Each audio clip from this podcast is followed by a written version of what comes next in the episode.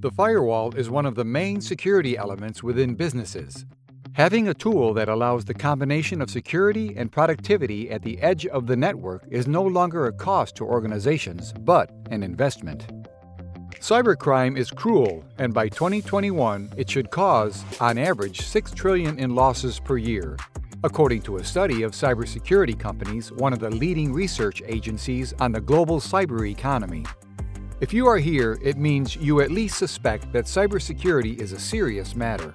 Regardless of the size of your business, you must adopt an effective security system to prevent it from being targeted by cybercriminals. But the question is do you know how to choose the ideal firewall for your business? In some cases, the best option is to adopt a next generation firewall, which offers a higher level of security for your network compared to a conventional firewall. Today's Blockcast will give you relevant reasons for adopting a next generation firewall in your company. Let's get started.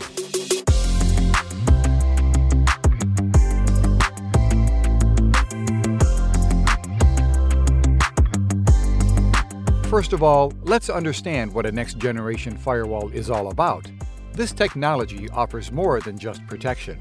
It has the ability to manage data traffic, monitor networks, users and applications identify and prevent intruders, create communication channels with external networks in a secure and encrypted manner. Beyond, of course, the basic features of a common firewall. That is, for the corporate world, this tool may indeed be the best option. When choosing a security solution, it's important to know that a firewall can be deployed as a hardware device, virtual device, or in the cloud. Hardware installations serve network systems with greater complexity and greater demand for users and devices. This model offers better stability and performance. Another benefit is the simplified and agile installation as a result of being a single, closed system. This system offers all the functions of a next-generation firewall, but without attaching hardware specifications. The service administrator is free to define the device with the specifications for optimal software performance and configure it. Flexibility is one of the great advantages of virtual deployment. For less complex infrastructures, software can be deployed on computers that are not dedicated. As demand increases, the software is scalable for alternative setups. Lastly, cloud deployment. Next generation firewall can be adopted on highly decentralized infrastructures, hosted in data centers on a model infrastructure of IaaS as a service or PaaS platform as a service. What are the characteristics of a next generation firewall? To improve the experience of managing network resources, some features can be added including intrusion prevention based on an IPS and IDS methodology, which takes a preventative approach to security. That is, it seeks to anticipate potential threats to respond to them quickly. In practice, IDS, which is the intrusion detection system, allows you to view traffic in detail at different points on the network just by identifying several types of malicious activity. IPS, acronym for the Intrusion Prevention System, monitors more complex threats and can take immediate action against a suspicious or malicious event. Application inspection and control are other features of an advanced firewall. IT can perform inspection on SSL, TLS, and SSH. Protocols are associated with encryption methodologies for packet transit, which increases the confidentiality and integrity of the information.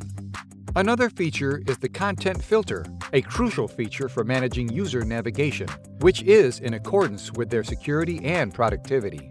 You can manage behaviors by defining which content categories are accepted by the user profile. This increases security and ensures a higher productivity.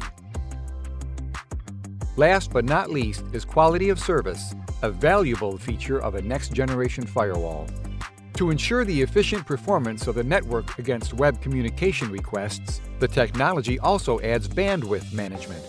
The feature called QoS allows services to be disrupted according to the priorities of the activities or user profiles. Therefore, it's able to control packet traffic, speed of use, and performance of network services, ensuring smooth without operation interruptions or packet loss. When making a choice, you need to carefully evaluate important criteria in a next generation firewall. Exactly, and one of them is performance. The offer of a QoS service already indicates the care of product performance in network performance. Other measures such as traffic route optimization, data duration, and protocol acceleration should also be considered. Ease in managing the advanced firewall is also a key factor in defining the choice of the product. A firewall with intuitive, flexible, and at the same time comprehensive control is able to manage network environments of any size and facilitate management of security and productivity. Other important factors are the ease of creating rules to manage traffic, a user-friendly management interface, and an executive reporting system that facilitates decision-making. Adopting a solution as complete as this without support can give you a lot of headache. So, before you close the deal, know that periodic fixes, feature enhancements, and a subscription base for engagement indicators help keep the firewall relevant to cyber threat evolution.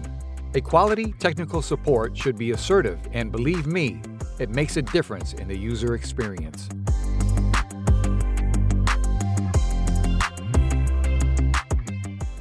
Finally, let's talk about the cost benefit analysis.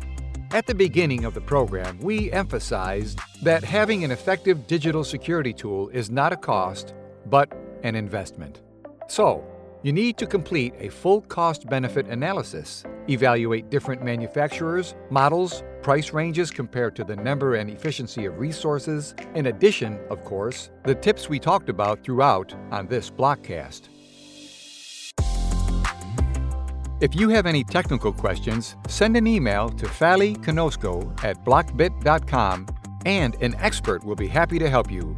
On our website, you can also find lots of content about digital security. This was the Blockcast, and see you on next week with another episode.